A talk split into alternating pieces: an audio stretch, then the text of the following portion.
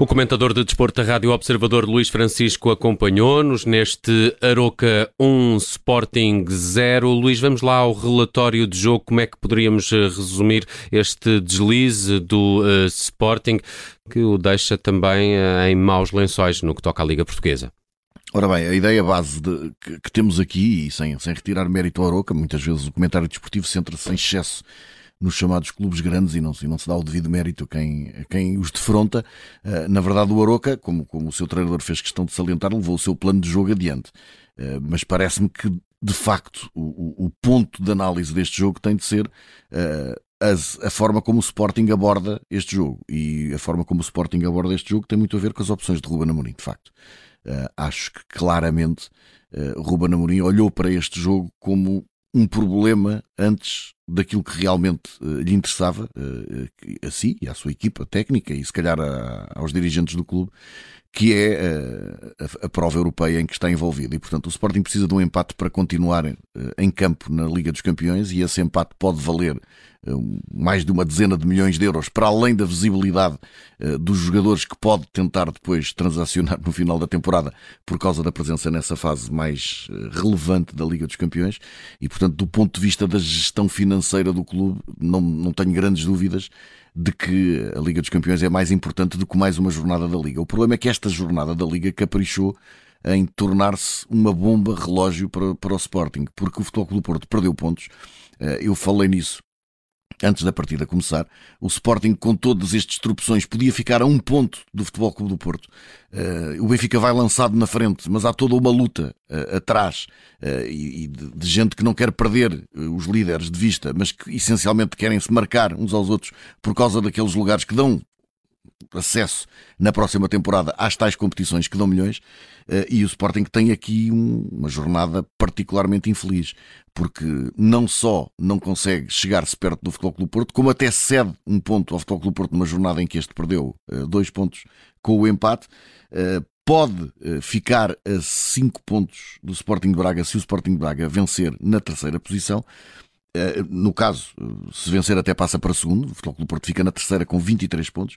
Eh, o Sporting pode ser ultrapassado pelo Casa Pia e pelo Vitória em caso de, de, triunfo destas duas equipas. Eh, e o Sporting basicamente entrou em campo com uma ideia de não estragar nada na primeira parte para ver se depois na segunda resolvia, ou então tentando que a juventude, o entusiasmo e a, e a a vontade de se mostrar dos jovens pudesse ser decisiva para, para resolver a partida. E parece-me que a, questão aqui é exatamente essa: é se a opção de Ruben Amorim foi ou não a mais certa. É claro que é fácil, em função do que o jogo nos trouxe, dizermos que não foi a mais certa porque correu mal. É, pode ser defendida. O que eu digo é que acho que no mundo do futebol as pessoas ainda não se habituaram à ideia de que agora há cinco substituições. E, portanto, é perfeitamente possível começar com os habituais titulares e poupá-los numa segunda parte. Eh, muitas vezes também se diz que colocando os habituais titulares na segunda parte, o adversário está mais desgastado e as coisas tornam-se mais fáceis. Neste caso não foi assim. E não foi assim por culpa do Sporting, porque o Sporting não marcou quando devia, quando pôde. Uh, e quando até esteve muito por cima no jogo. E quando teve a oportunidade. Exatamente. E portanto as coisas complicaram-se de tal maneira para o Sporting que acaba por sair daqui com os titulares, uh, habituais titulares, ou alguns dos habituais titulares, aqueles que certamente farão falta com o Eintracht de Frankfurt, se calhar com uns minutinhos a menos do que aqueles que poderiam ter tido com uma utilização desde o início da partida e com um bocadinho menos de desgaste físico, mas com um desgaste mental muito maior. Era preferível ter ganho este jogo, mesmo que acumulando mais uns minutos, e os jogadores chegavam ao jogo com o Eintracht de Frankfurt moralizados porque se tinham aproximado do futebol do Porto, porque estavam na luta pela segunda posição, do que se calhar poupando-os uh, alguns minutos de esforço físico, mentais, mas colocando colocando-lhes a cabeça eh, completamente em água. Neste momento, acredito que Ruben Amorim também deva pensar isso seria preferível ter alguns jogadores um bocadinho mais cansados fisicamente, mas com a cabeça mais feita para triunfos, e neste momento não é esse o estado de espírito no balneário do Sporting, de certeza. Eh, analisamos aqui a prestação do Sporting, mas eh, temos também que olhar para este Aroca, que vem fazendo um campeonato muito tranquilo, está mais ou menos a meio da tabela, vem aqui ganhar pela primeira vez ao Sporting na sua história, nunca tinha acontecido em 13 partidas, eh, mas é, é um Aroca que também tem, tem um, mérito de conseguir aguentar todos os ímpetos que o Sporting foi tentando colocar colocar. O guarda-redes também faz uma, um punhado de, de boas uh, defesas. Uh, há muito acerto e, e, e, oportunidade também deste, deste Aroca, de Armando Evangelista. Sim, era uma equipa que tinha quase tantos pontos conquistados em casa como fora, alguma dificuldade em casa para se impor, percebe-se que é uma equipa que não chega facilmente ao golo. Mas é uma equipa com, muitas, com muito boa estrutura defensiva, embora numa fase também inicial da prova tenha consentido muitos golos. O Aroca tinha à entrada para esta jornada a terceira defesa mais batida do campeonato, depois dos dois últimos, de Passos de Ferreira e Marítimo. Portanto, não era um bom cartão de visita.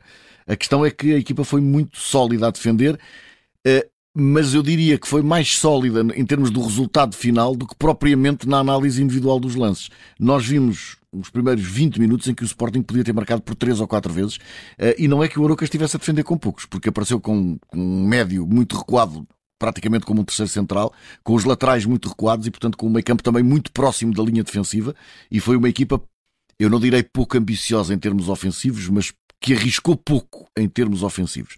Eh, e, portanto, se com muitos a defender o Aroca podia ter sofrido dois ou três golos do Sporting eh, nessa fase, eu creio que também há ali muito trabalho para fazer. Mas a verdade é que o plano foi funcionando e eu acho que o bónus é de facto aquele golo logo no arranque da segunda parte altura em que certamente Ruben Amorim já pensaria de lançar os jogadores habitualmente titulares que fariam falta para desempatar, mas que quando entra em campo já tem uma missão ainda mais complicada, que é dar a volta ao resultado. E aí, claramente o Aroca remeteu-se a uma defesa muito, muito, muito, muito numerosa, com às vezes uma linha de sete sobre a sua área e só três jogadores na frente a tentar impressionar. Parecia de facto uma, uma equipa dando bola a defender, mas isso é porque o Sporting também uh, joga assim e portanto era preciso fechar as linhas.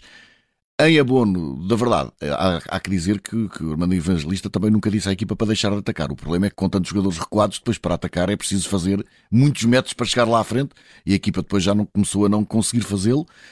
Acho que apesar de tudo, não me é muito simpática esta forma do Aroca estar em campo, embora perceba que se calhar às vezes tem de ser assim e desta vez deu resultado. Muito bem, vamos então fechar este relatório com a tua escolha para o melhor da partida.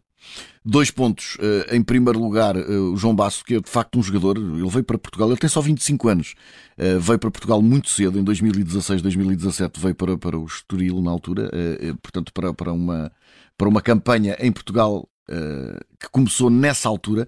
Ele é um central de grande qualidade, defende muito bem, é também um central goleador, tem 30 golos já marcados em Portugal nestas temporadas. É verdade que muitos de bola parada, porque, porque é um exímio concretizador de pontapés da marca de grande penalidade, mas seja, seja como for, desta vez até marcou ao Sporting num, num lance de bola parada, mas, mas de cabeça. Uh, é de facto um jogador que me, que me deixou muito boas indicações, uh, daqueles que sabemos que são estrangeiros com qualidade e aos 25 anos está muito em boa altura de tentar pensar em sonhos mais altos. É um dos fatores positivos. Eu acho que o mais positivo de tudo, apesar disso, não centralizando apenas no jogador, Acho que apesar da derrota, o que é mais positivo é que a equipa do Sporting, com muitos jovens à mistura e depois eh, de momentos traumatizantes em Londres, em que as coisas podiam ter corrido muito mal, conseguiu ser uma equipa alegre, desinibida e que foi para cima do adversário nos minutos iniciais. Isto leva-me a pensar que Ruben Amorim fez um bom trabalho ao falar com os jogadores antes do jogo e que esses jogadores mais jovens, muitos deles, três deles pelo menos estreantes na, na, como titulares na equipa principal, uh, conseguiram olhar para uma oportunidade e saber agarrá-la bem. Esse é talvez o melhor sinal que o Sporting leva deste jogo. E o pior deste jogo, na tua opinião, Luís Francisco? Também puxar para duas coisas. Eh, eu penso que, em primeiro, os pormenores em cada lado do campo do Sporting, as dificuldades na finalização foram fatais nesta partida eh, e, portanto, e também o lado, ao contrário, não é? Do outro lado, nove jogos consecutivos a sofrer desta vez ainda por cima de bola parada, o que ainda dói mais. Se fosse uma transição, uma equipa que está a tentar atacar até se compreende, de bola parada é mais difícil eh, e ainda por cima um Sporting que está na segunda metade da tabela no que toca a golos sofridos, portanto não é de todo onde, onde a equipa quer estar.